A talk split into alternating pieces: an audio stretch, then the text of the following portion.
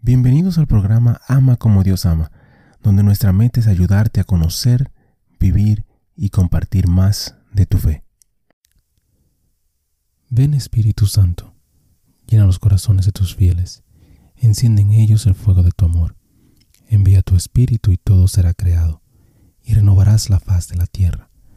Oh Dios, que has iluminado los corazones de tus hijos con la luz del Espíritu Santo, haznos dóciles a sus inspiraciones para gustar siempre el bien y gozar de su consuelo. Por Jesucristo nuestro Señor. Amén. Padre Celestial, te damos gracias por tu amor, por tu bondad y por tu misericordia.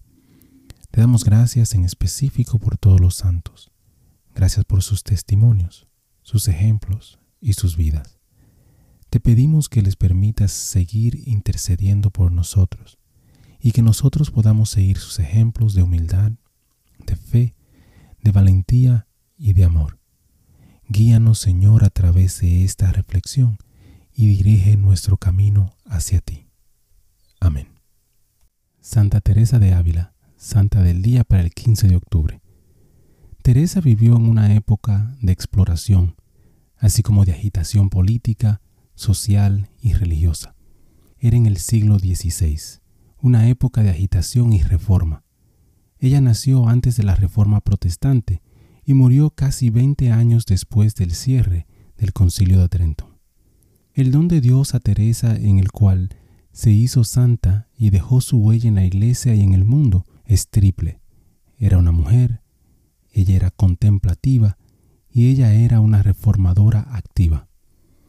Como mujer, Teresa se puso de pie, incluso en el mundo del hombre de su tiempo. Ella era su propia mujer, ingresando a los carmelitas a pesar de la fuerte oposición de su padre es una persona envuelta no tanto en el silencio como en el misterio. Hermosa, talentosa, extrovertida, adaptable, cariñosa, valiente, entusiasta, era totalmente humana. Como Jesús, ella era un misterio de paradojas, sabia pero práctica, inteligente pero muy en sintonía con su experiencia, una reformadora mística, pero energética, una mujer santa, una mujer femenina. Teresa era una mujer para Dios, una mujer de oración, disciplina y compasión. Su corazón pertenecía a Dios. Su conversión en curso fue una ardua lucha de por vida, que implica la purificación y el sufrimiento en el curso. Fue malentendida, mal juzgada, y se opusieron a sus esfuerzos de reforma. Sin embargo, ella siguió luchando, valiente y fiel. Ella luchó con su propia mediocridad, su enfermedad, su oposición. Y en medio de todo esto, se aferró a Dios en la vida y en la oración. Sus escritos sobre la oración y la contemplación provienen de su experiencia, poderosa, práctica y elegante. Ella era una mujer de oración, una mujer para Dios. Teresa era una mujer para los demás.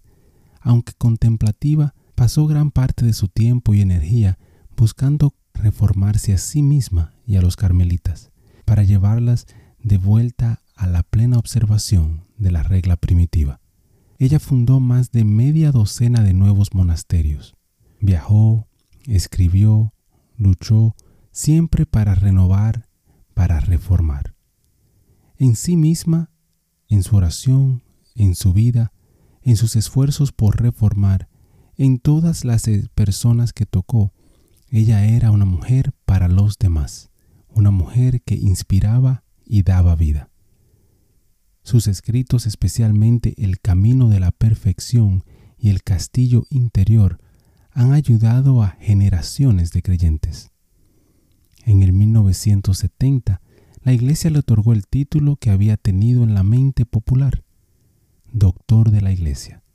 Ella y Santa Catalina de Siena fueron las primeras mujeres tan honradas. Reflexión. Nuestro tiempo es un tiempo de agitación, un tiempo de reforma y un tiempo de liberación. Las mujeres modernas tienen en Teresa un ejemplo desafiante Los promotores de la renovación, los promotores de la oración, todos tienen en Teresa una mujer con quien contar, a quien pueden admirar e imitar. Hermano y hermana, te invito a pedir por todas las mujeres del mundo y de la historia, que Dios las llene de sabiduría, de fortaleza, de valentía y sobre todo de fe, esperanza y amor. Demos gracias a Dios por todas las mujeres que nos ayudan a que la fe continúe diariamente. Bendiciones. Gracias por compartir y participar en esta reflexión con nosotros. Te invito a suscribirte al canal y a compartir la reflexión si piensas que puede ser de bendición para alguien más. Que Dios te bendiga y te ayude a ti y a tu familia. Muchísimas gracias por escuchar el episodio.